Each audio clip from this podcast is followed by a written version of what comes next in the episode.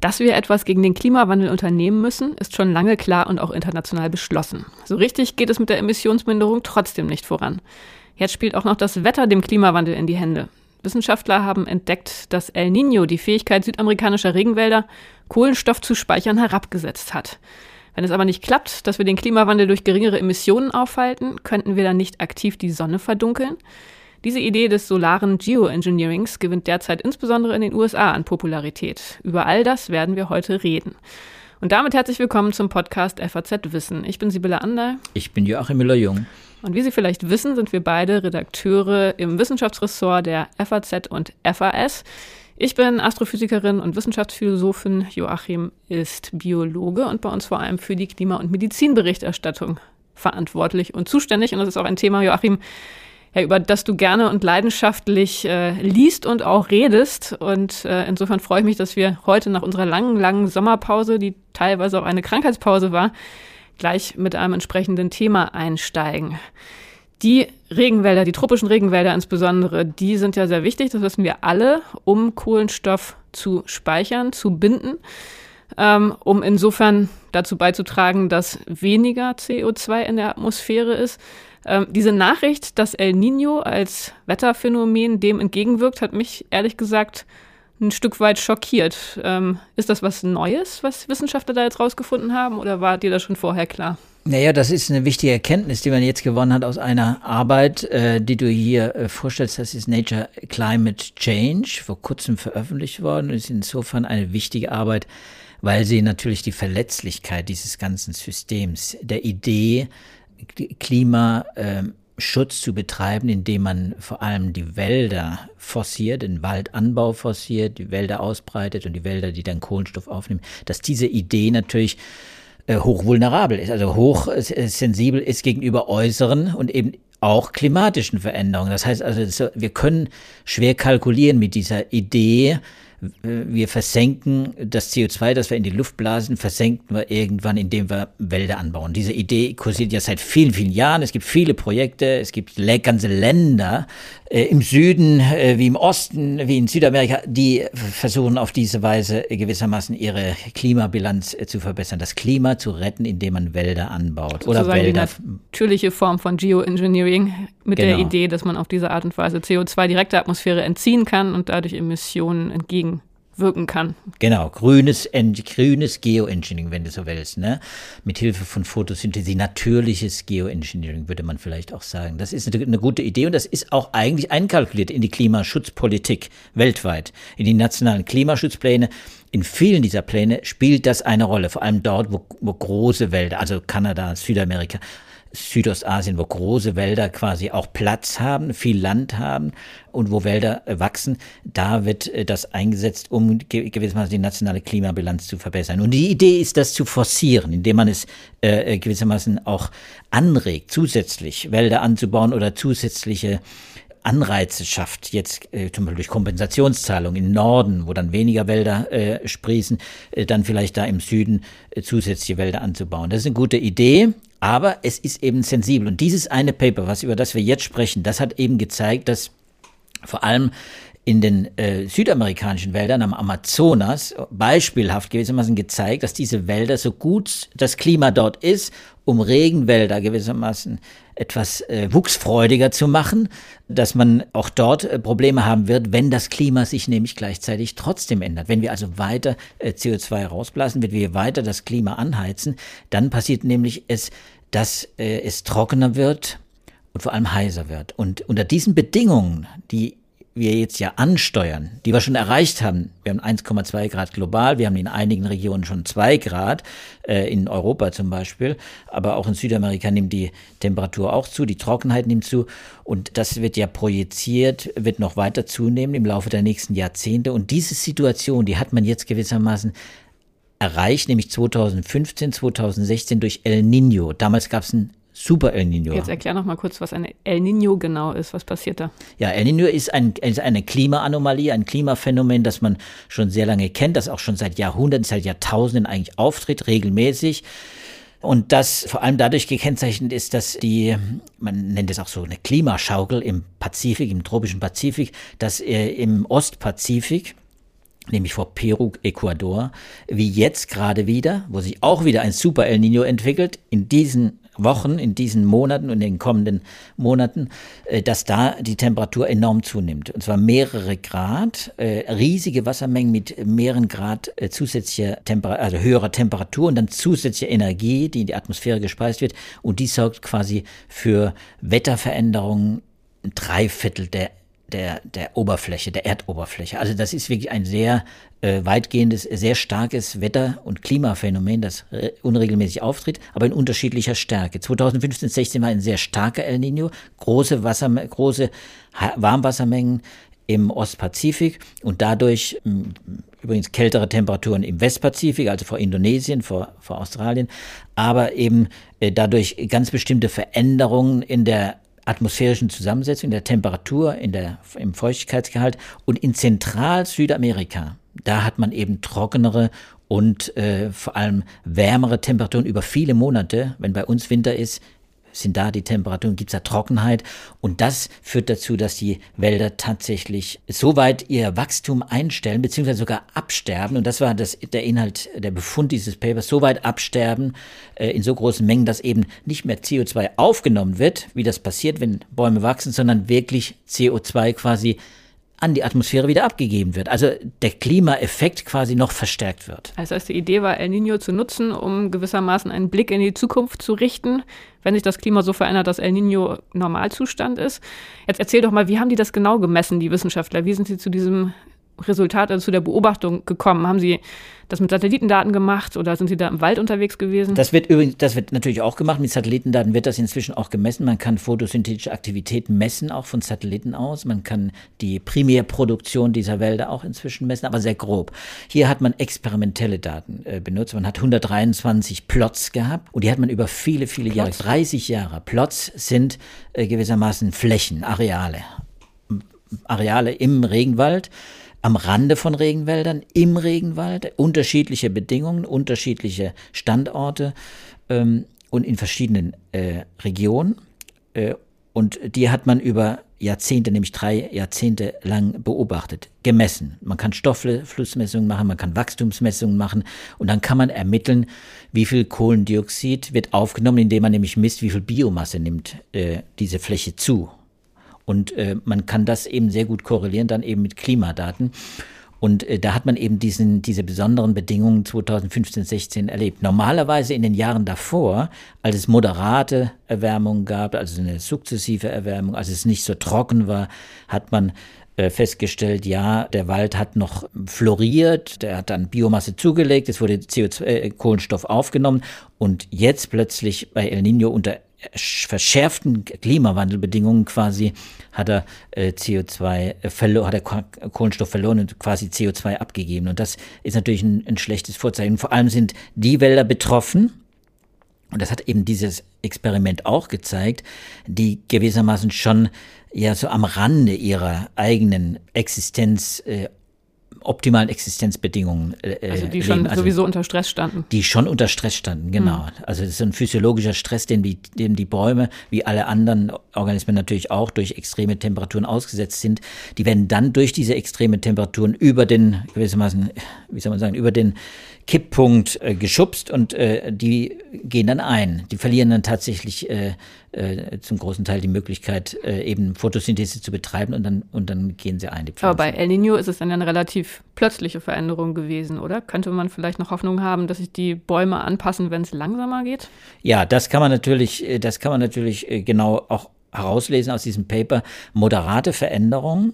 Da funktioniert es es gibt viele Fragezeichen. Diese ganze Kohlenstoffbilanz, über die wir jetzt sprechen, das grüne, gewissermaßen grüner Klimaschutz, äh, der hm, ist auch deswegen äh, durchaus umstritten, weil es da widersprüchliche Ergebnisse gibt, wie in, unter welchen Bedingungen äh, die Kohlenstoff, der Kohlenstoffspeicher Wald zu einem Kohlenstoff, zu einer Kohlenstoff äh, hm, Quelle wird, also quasi, dass, dass sich das äh, um, umkehrt. Und das ist eben von Feuchtigkeit abhängig, von den Temperaturen und eben auch von anderen Faktoren, äh, die man jetzt noch gar nicht alle äh, simulieren kann, wie das, wie das werden wird in den nächsten Jahrzehnten. Äh, äh, zum Beispiel eben auch die, die, die Wasserverfügbarkeit, also die Trockenheit äh, im Untergrund spielt eine große Rolle.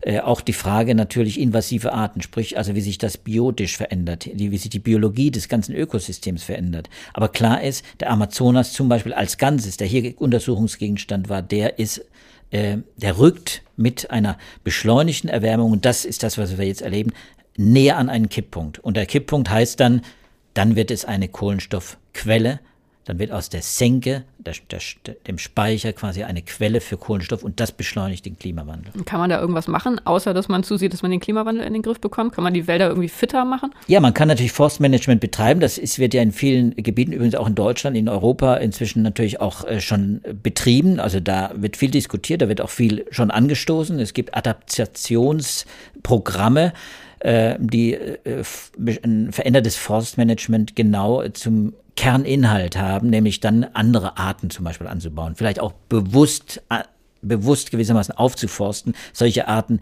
die eben auch extremeren Bedingungen, auch trockeneren Bedingungen auch äh, widerstehen können. Also Resilienz aufzubauen in den Ökosystemen. Äh, äh, das wird natürlich jetzt betrieben.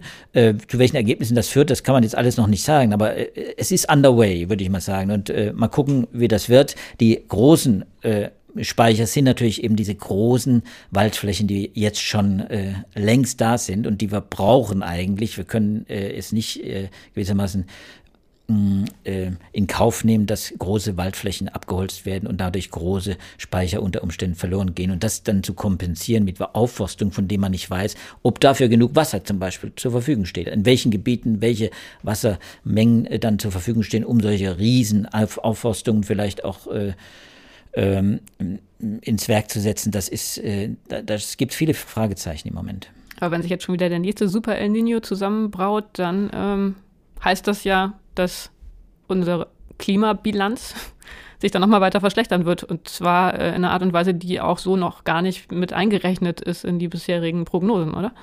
Ja, also dieses Jahr ist ja ganz besonders äh, interessant, ganz besonders auch wirklich, weil äh, weil es eben, ich glaube, wir haben auch schon in diesem Podcast ja auch früher drüber gesprochen, weil wir äh, dieses Jahr mh, hm, nicht nur diesen Super El Nino haben, der sich ankündigt, also extreme Warmwassermengen im Ostpazifik, sondern die Ozeane insgesamt weltweit, im Nordatlantik, äh, auch im Indischen Ozean, in verschiedenen Regionen der Welt riesige Anomalien äh, feststellen, äh, die fast so El Nino-hafte Erwärmungen dann verursachen, zum Beispiel im Nordatlantik. Im Mittelmeer hatten wir auch diese äh, großen Phänomene, die dann auch zu, zu diesen massiven Sturzfluten geführt hat, weil dadurch durch die Wärme dann auch viel Wasser verdunstet. Das muss wieder runter, es kommt als Starkregen runter. Also wir haben in, insgesamt ein sehr ich habe das mal in einem Artikel explosives Klimajahr genannt, ein sehr explosives Klimajahr, sehr ungewöhnlich. Äh, da gibt es noch viele Fragezeichen, welche äh, Erklärungen es dafür gibt, äh, kann man nicht sagen, aber es also das kann man noch nicht abschließend sagen. Da gibt es ein paar Ideen, ein paar,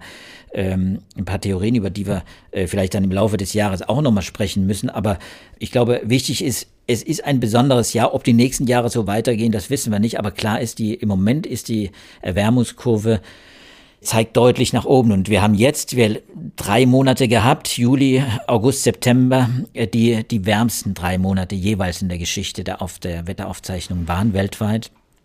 Und äh, es ist jetzt schon absehbar, mit hoher Wahrscheinlichkeit wird dieses Jahr 2023 das wärmste jemals gemessene Jahr sein, nämlich über 1,5 Grad, sprich eins der Pariser Ziele, möglichst 1,5 Grad nicht zu überschreiten. Das wird dieses Jahr zum ersten Mal passieren. Nicht nachhaltig, einmalig jetzt erstmal.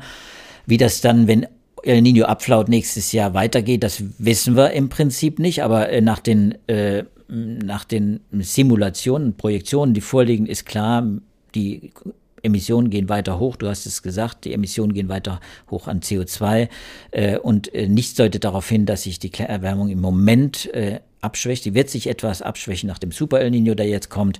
Aber die Probleme für den Wald als grüne Kohlenstoffspeicher und als mögliche Lösung des Klimaproblems, das ist, war ja die Idee hier, der, der Wald, das äh, wird eher fragwürdiger durch solche Ergebnisse, sage ich mal.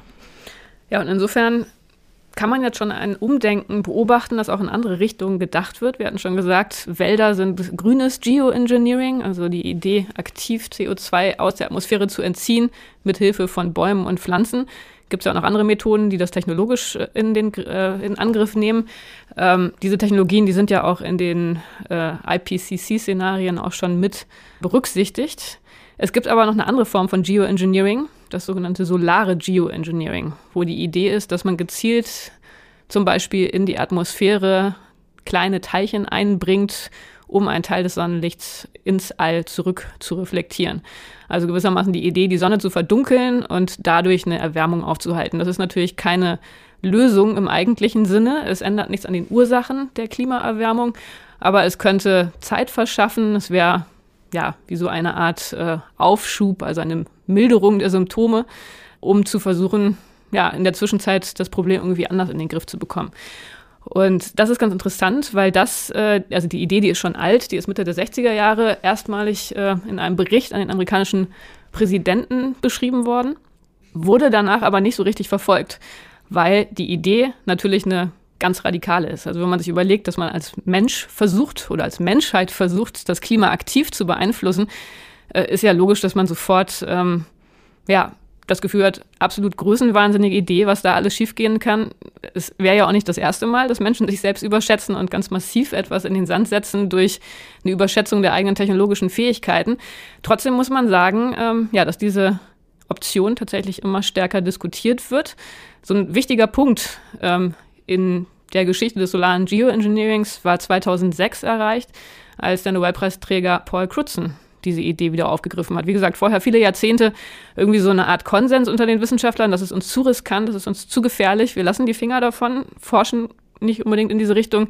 Wir wollen die Leute gar nicht erst auf die Idee bringen, dass man sowas in Angriff nehmen könnte.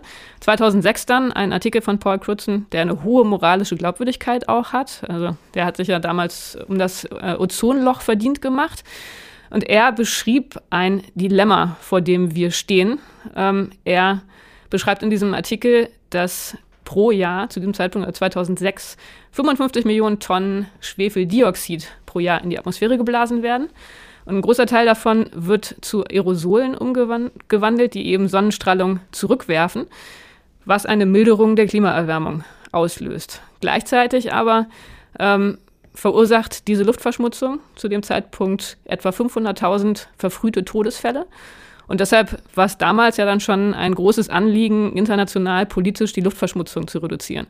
Und das Dilemma, was er beschreibt, ist eben genau das, dass diese Versuche, die Luftverschmutzung zu reduzieren, gleichzeitig den Klimawandel beschleunigen. Und seine Idee, wir brauchen weiterhin diese Reduzierung der Sonneneinstrahlung durch Schwefeldioxid. Wir wollen die Gesundheitsrisiken vermindern. Also wäre ja eine Idee, sofern man die Emissionen nicht in den Griff bekommt, auf andere Art und Weise, dass man gezielt Schwefeldioxid in die Stratosphäre einbringt, wo sie für Menschen nicht gefährlich sind und dadurch eben die Sonnenstrahlung abdimmt. So, und ab da war es äh, eine Idee, die dann ein bisschen ernsthafter in der Welt war. Interessanterweise, äh, ernsthafter, äh, ich habe es zum Beispiel damals völlig in die Tonne gehauen. Ich kann mich noch erinnern an meine Glosse, an meinen Kommentar. Paul Krutzen hat das sogar reagiert damals. Nicht böse, aber er hat klar gesagt, es ist keine Idee, kein Vorschlag, das zu tun, sondern er hat auf die auf die Gefahren im Prinzip hinweisen wollen und auf die Folgen hinweisen wollen. Aber ich habe das damals in die, als völlig absurde Idee quasi in die Tonne gehauen und dachte, da, da, das, das wird sofort ad acta gelegt. Das kann gar nicht ernst gemeint sein. Er rechnet das da ja schon relativ ernsthaft durch, aber natürlich schreibt er immer wieder in diesem Paper, dass es kein Plan A sein kann. Also natürlich muss man versuchen, primär die CO2-Emissionen in den Griff zu bekommen. Und das war ja auch das Hauptargument, weshalb die Wissenschaftler die ganze Zeit so zurückhaltend waren, weil sie natürlich Angst hatten. Wenn man dann sagt, sowas wäre möglich, dann haben ja die, die Unternehmen, die ihr Geld mit fossilen Brennstoffen verdienen, äh, das absolut gute Argument zu sagen, naja, wir haben ja jetzt eine gute Möglichkeit, ein gutes Werkzeug, die Emissionsproblematik in den Griff zu bekommen. Wir brauchen keine Energiewende, wir müssen uns keine neuen Technologien ausdenken, sondern wir machen es halt einfach gesamttechnologisch. Und das Argument gilt übrigens heute noch. Und das wird auch heute noch verwendet. Das wird verstärkt verwendet und das ist natürlich in der Tat nicht abzuweisen. Also dieses Argument, dass es eine Ausflucht ist aus der, aus dem eigenen Klimaschutz, der Mitigation, also der Verminderung der Emissionen, die Transformation, die jetzt alles eingeleitet gearbeitet wird, die könnte ja dadurch gefährdet werden, dass man sagt, naja, wir haben doch Technologielösungen, zum Beispiel eben die solare Geoengineering. Das können wir vielleicht jetzt nicht, aber wir können es morgen. Und wir können morgen gewissermaßen den Klimawandel äh, die Klimaerwärmung abdimmen. Wir können es künstlich runterfahren. Das wäre dann diese technologieoffene Lösung. Äh, äh, und das wäre natürlich äh, fatal, wenn das jetzt dazu führen würde, dass die Transformation gefährdet würde. Deswegen ist das eine Debatte, eine sehr, äh, vielleicht auch ideologische Debatte, aber jedenfalls eine politische Debatte, die jetzt geführt wird. Fakt ist, du hast völlig recht, dieses Thema ist jetzt wieder auf dem Tisch und zwar sehr konkret. Vor kurzem hat äh, äh das äh, Paris äh, Peace Forum, äh, das von verschiedenen ehemaligen Staatschefs und auch dem französischen Außenministerium zum Beispiel eine Kommission eingerichtet hat. Äh, das ist die Climate Overshoot Commission. Die hat einen Report vorgelegt, der auch dieses solare Geoengineering als Option enthält. Und das war nicht, in der sind keineswegs die einzigen. Auch die beiden Administrationen hat ja im Juni äh, wohl auf Betreiben des Kongresses, aber immerhin äh, gewissermaßen Hausaufgaben erfüllt, einen Bericht vorgelegt, in dem eben auch besprochen wurde, dass diese Option unter Umständen als Notfallmaßnahme für den Klimaschutz auf den Tisch gelegt. Also das war eine Reaktion auf einen Report von 2021 von den National Academies of Sciences, Engineering and Medicine. Reflecting Sunlight heißt dieser Report. Ähm, und da ging es eben darum, Empfehlungen zu entwickeln für Forschung an solarem Geoengineering. Und äh, was da diskutiert wurde, war halt auf der einen Seite das schon eben genannte Einbringen von Aerosolen in die Stratosphäre. Dann gibt es noch alternativ äh, die Überlegung, dass man Wolken über dem Meer aufhellen könnte. Gleiches Prinzip, dass auch da dann Sonnenlicht zurückreflektiert wird. Oder dritte Überlegung, dass man Cirruswolken, also diese ganz oben in der Atmosphäre existierenden hohen Wolken, dass man die so ausdünnt, äh, dass die Strahlung von der Erde einfacher ins All kommt. Also das ist dann ein anderes Prinzip, wo man dann die Kühlung fördert. Aber das sind so die drei Methoden, die da immer genannt werden. Und das wird in diesem Report ausgeführt. Und ähm, das Fazit ist eine strategische oder eine Empfehlung in eine strategische Investition in die entsprechende Forschung. Also sie sagen ganz klar, wir müssen da mehr drüber wissen ähm, um den Politikern Verständnis bereitzustellen über mögliche Reaktionen auf den Klimawandel. Also das heißt, dass man den Politikern aus deren Sicht ein breiteres Handlungsspektrum, mögliches Handlungsspektrum aufzeigen kann. Und die ganz konkrete Empfehlung dieses Berichts von 2021 war, ein Fünfjahresprogramm aufzusetzen, ähm, das finanziert wird im Rahmen von 100 bis 200 Millionen Dollar. Also schon einiges Geld für ein Forschungsfeld, was vorher quasi nicht existierte. Und darauf aufbauend gab es jetzt im Juni den von dir jetzt gerade schon beschriebenen Bericht, der das tatsächlich ein bisschen genauer ausdifferenziert und aus, ausbuchstabiert. Der schreibt, an welchen Stellen man was weiß und was man nicht weiß. Und was da vor allem erstmal deutlich gemacht wird, ist, dass es ein ganz interdisziplinäres Problem ist. Also es ist ja erstmal der, der erste Impuls, sich zu denken, das ist ein naturwissenschaftliches, technologisches Problem. Aber da wird sehr stark hervorgehoben, dass es natürlich auch ein ethisch-moralisches Problem ist, ein kulturelles Problem. Ähm, es ist ein Problem, das ähm, natürlich auch ganz, ganz stark die Geopolitik mit äh, berücksichtigen muss. Und all diese verschiedenen Perspektiven, die müssen in einem interdisziplinären Forschungsprogramm integriert werden, um zu überlegen, ob das überhaupt eine, eine Lösung sein kann. Und in diesem Report steht auch an vielen Stellen, dass nicht mit diesem Forschungsprogramm irgendwie impliziert werden soll, dass das eine wünschenswerte Strategie ist. Aber ja, eigentlich so die, die Message, die am klarsten hervorsticht, ist diejenige zu sagen, wir müssen zumindest verstehen, was die Risiken sind, wie es funktionieren würde, wenn es funktionieren würde. Wir können uns Unwissenheit an dieser Stelle nicht leisten. Ja, und da gibt es auch äh, Befürworter übrigens aus dem Klimaschutzlager, was viele Klimaschützer nicht wissen, wahrscheinlich auch viele Klimaforscher gar nicht bewusst ist. James Hansen, der, der in den 80er Jahren gewissermaßen vor dem, Kon vor dem amerikanischen Kongress überhaupt als erster in der modernen Ära jetzt äh, vor dem Klimawandel gewarnt hat, und zwar massiv gewarnt hat und einer der prominentesten äh, Klimaforscher bis heute ist, James Hansen von der NASA.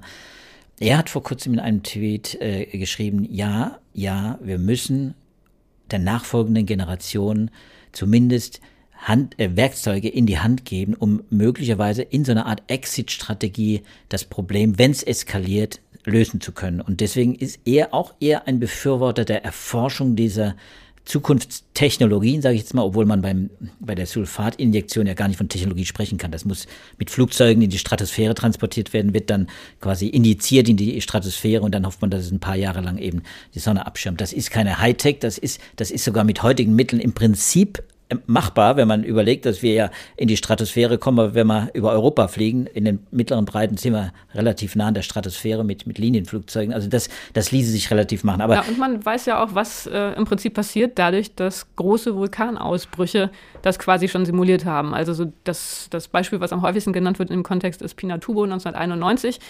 Ähm, relativ äquatornah. Das hat dazu geführt, dass diese Schwefeldioxidteilchen sich auch sehr gleichmäßig verteilt haben über die gesamte Erde. Und 1992 war die Durchschnittstemperatur global tatsächlich 0,5 Grad geringer. Gleichzeitig sieht man aber auch an diesen Fällen, was die Risiken sind. Also Ernteausfälle sind natürlich ein Problem, dann werden äh, die Monsunwetterlagen abgeschwächt. Überhaupt kommt es zu extremen Wetter. Ähm, ja, Ereignissen. Es ist ganz schwer vorhersehbar, was genau passiert. Die Ozonschicht wird in Mitleidenschaft gezogen. Das ist auch was, was Crutzen schon damals beschrieben hat, aber für nicht ganz so relevant gehalten hat. Naja, und dann gibt es sowieso erstmal das Problem, dass es regional sehr unterschiedliche Wirkungen gibt. Also es ist von vornherein gar nicht so ganz klar vorherzusagen, welche Menschen wo auf der Welt wie geschädigt werden. Dann noch ein Problem, hast schon gerade gesagt, äh, diese Teilchen, die bleiben so ein bis zwei Jahre in der Stratosphäre. Das heißt, man muss es permanent anwenden. Man muss immer wieder neue Teilchen hochbringen. Wenn man sich jetzt überlegt, dass äh, irgendwas dazwischen kommt, das heißt, dass die Ausbringung gestoppt wird aus irgendwelchen Gründen, dann hätte man ziemlich schnell wieder eine Erwärmung auf die Ursprungstemperatur. Und das wäre dann der sogenannte Termination Shock.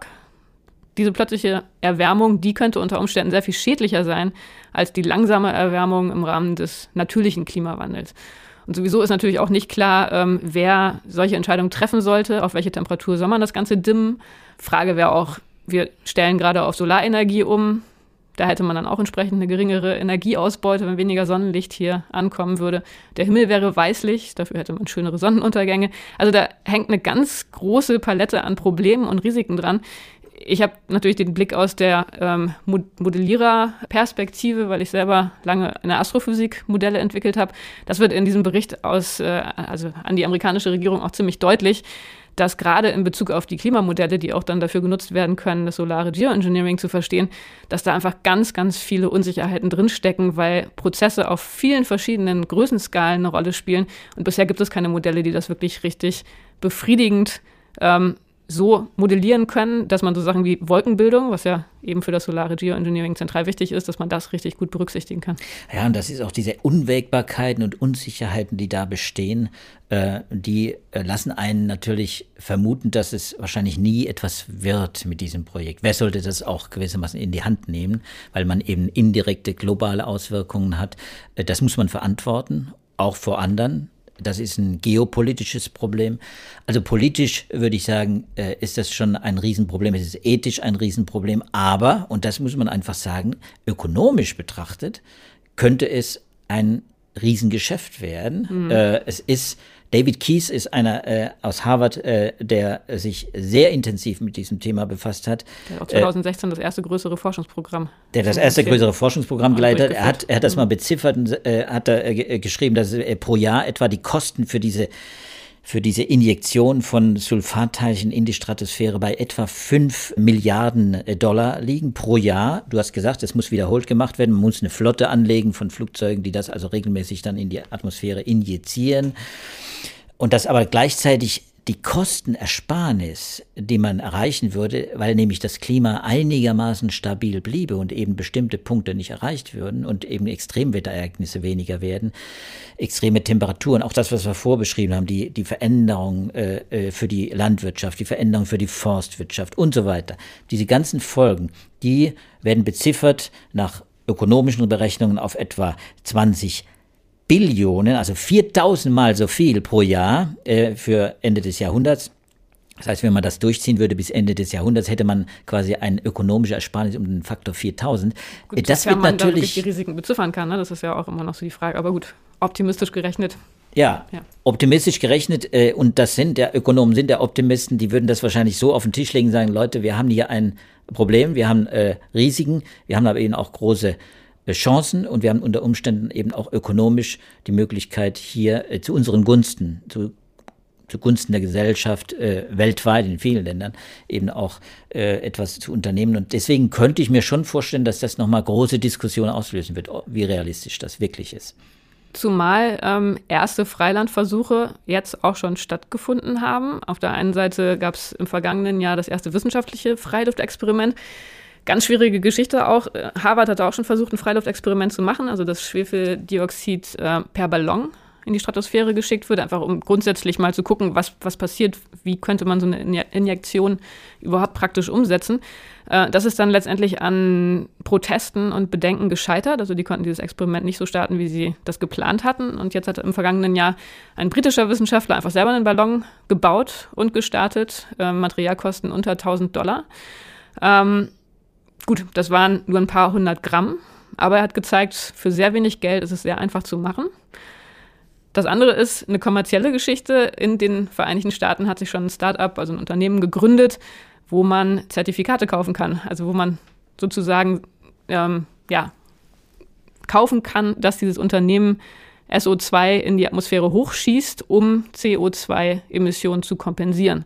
Make Sunset heißt das Unternehmen hat eine sehr professionelle Webpage. Ähm, man kann da gleich ein Abo kaufen, das sie dann regelmäßig entsprechend. Macht schöne Sonnenuntergänge, Sulfat in der, in der Ganz genau, ja. Und das ist natürlich sehr bedenklich, wenn sich auf diese Art und Weise Unternehmen etablieren sollten, die jenseits von allen nationalen, internationalen äh, Diskussionen einfach mal loslegen, eben weil es so eine billige Technologie ist, das macht einem dann tatsächlich schon auch Sorgen.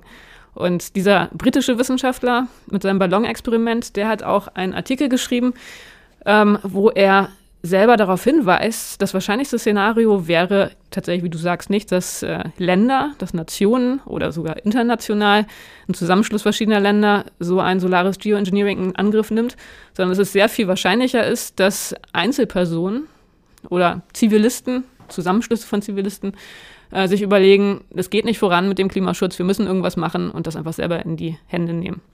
Und in diesem Artikel äh, beschreibt er so eine Reihe von Szenarien, was er sich vorstellen könnte.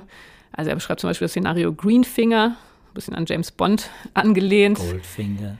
Gold genau. Bowfinger, heißt der nicht auch so? Nee, ist wahrscheinlich. Ich kenne mich zu schlecht aus mit James Goldfinger. Bond. Goldfinger. also jedenfalls äh, da dann die Idee, dass es einen Milliardär geben könnte mit einem stark ausgeprägten Umweltbewusstsein, der sich sagt, ich investiere jetzt mein Geld und mach einfach mal, fang einfach mal an mit so einer ersten Jahresinjektion. Und äh, da schreibt er, ja, das äh, ist natürlich sehr gefährlich, denn bei einer Einzelperson, die das auch noch selber finanziert, hat man ja keinerlei, ähm, keinerlei Gewähr, dass verschiedene Perspektiven berücksichtigt werden, dass der richtig informiert ist. Also das ist ein Szenario, was man auf jeden Fall vermeiden sollte. Nächstes Szenario, ein Club der Milliardäre, dass sich mehrere zusammentun. Sagt er schon ein bisschen besser. Hätte man schon verschiedene Meinungen, vielleicht so eine gewisse Abstimmung und Korrektur, aber ist natürlich trotzdem nicht wirklich toll, weil man davon ausgehen kann, dass es dann doch auch ein sehr wenig diverser Club reicher Menschen ist. Ähm, Crowdfunding ist noch ein Szenario, was er sich überlegt. Da ist das Problem, keiner ist so richtig verantwortlich. Alle können sich aus der Verantwortung stehlen. Dann eine soziale Bewegung, sagt er, ist schon besser, bisschen stabiler und ist auch langlebiger als Crowdfunding aber ist tendenziell auch exklusiv und insofern auch nicht das, was man möchte. Er hat die größten Sympathien mit einer technokratischen Bewegung, also dass sich Wissenschaftler und Ingenieure zusammentun, weil er sagt, die haben ähm, die Kompetenz, die verstehen die Wissenschaft, die sind technisch äh, fähig und die könnten sowas in Angriff nehmen. Und natürlich gut, er hat die Sympathien, aber wenn man das so liest, äh, fühlt man sich damit, glaube ich, auch nicht so richtig wohl. Aber vor dem Hintergrund, dass er selber auch schon angefangen hat mit so einem Ballonexperiment, erklärt das natürlich einiges. Ähm, finde ich wirklich eine sehr beunruhigende Perspektive, dass äh, diese Überlegungen ja anscheinend zunehmen. Und wie gesagt, ja, ja. es ist einfach eine sehr preiswerte Technologie, mit der sehr einfach im schlimmsten Fall schnell ja, wenig einschätzbarer Schaden äh, hervorgerufen werden kann. Weil es natürlich wirklich auch ein ist, äh, das jetzt ohnehin immer stärker gewissermaßen klimapolitisch äh, diskutiert wird, um die Klimaschutzmaßnahmen, die jetzt dringend nötig wären, eben die Umkehr, die Abkehr von den fossilen Energien eben abzuwenden. Und das erleben wir ja eben nicht nur mit solchen Technologien, nicht nur mit der grünen, wie man sagen, mit der grünen äh, äh, Kohlenstofflösung oder der gelben Kohlenstofflösung, jetzt Schwefel in der Atmosphäre oder eben die Wälder oder auch die blaue Lösung, auch die gibt es übrigens, die wollen wir heute nicht besprechen, aber die gibt es auch, die kann man vielleicht auch irgendwann besprechen, nämlich die Meere äh, stärker dafür einzusetzen, äh, um Kohlenstoff zu versenken.